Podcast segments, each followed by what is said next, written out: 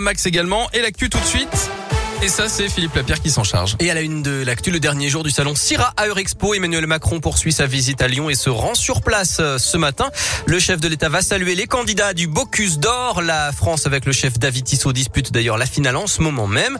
Emmanuel Macron va aussi rencontrer les professionnels de la restauration et de l'hôtellerie frappés par la crise du Covid.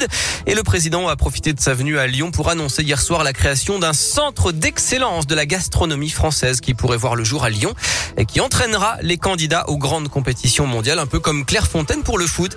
Et puis dernière étape du visite, de la visite du président, Emmanuel Macron présidera tout à l'heure la cérémonie d'installation de l'Académie de l'OMS, l'Organisation mondiale de la santé, un lieu de formation au métier de la santé qui doit ouvrir à Gerland en 2023.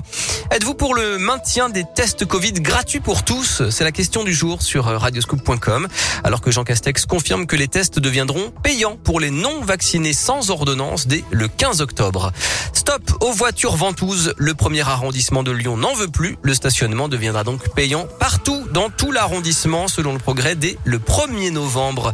Une marche blanche hier à Villefontaine en Isère. Un millier de personnes ont rendu hommage à Victorine un an après sa disparition tragique. À Chassieux, Jean-Jacques Céleste a été réélu maire devant la liste de Sylvain Copona.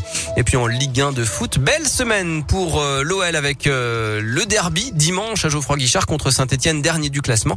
Et puis avant cela, de la Ligue Europa jeudi face aux Danois de Brondby à l'OL Stadium.